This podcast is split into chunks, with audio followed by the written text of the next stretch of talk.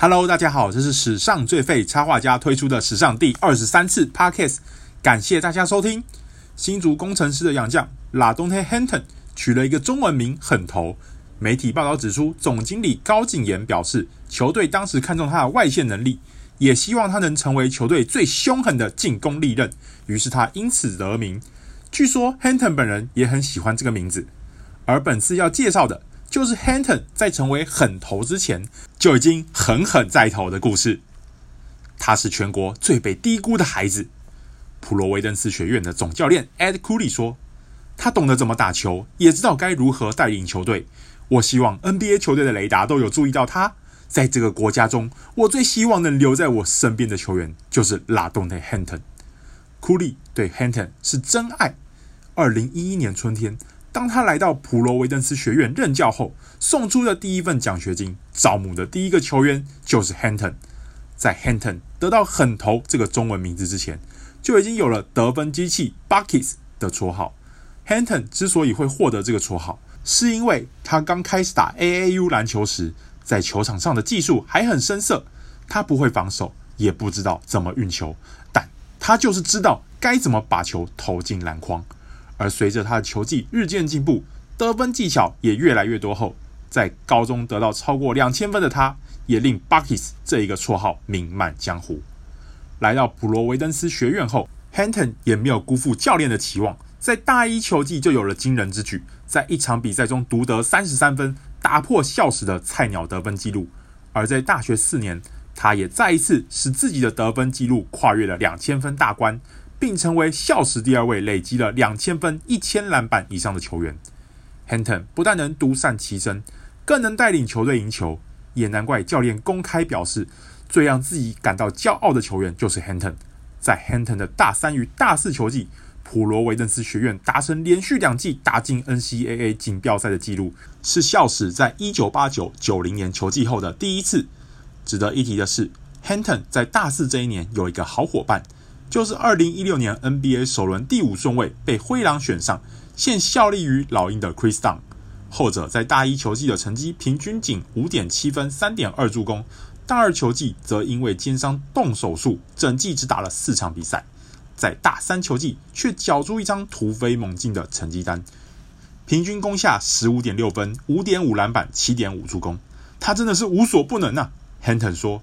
我这么说完全没有夸大哦，他真的什么都能做，在球场上无处不在。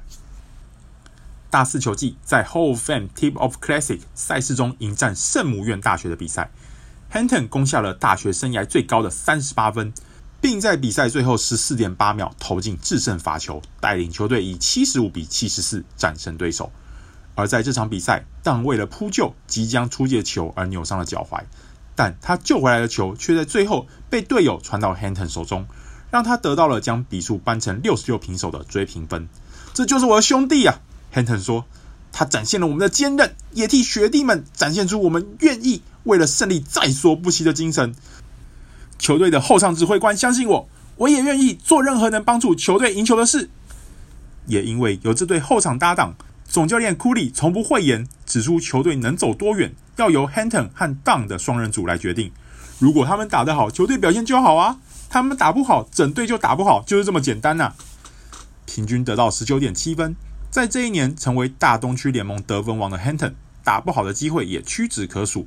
也因此，一整年都火力全开的他与 Dunn 成为校史第一组入选大东区联盟第一队的双人组，而且还是全票通过。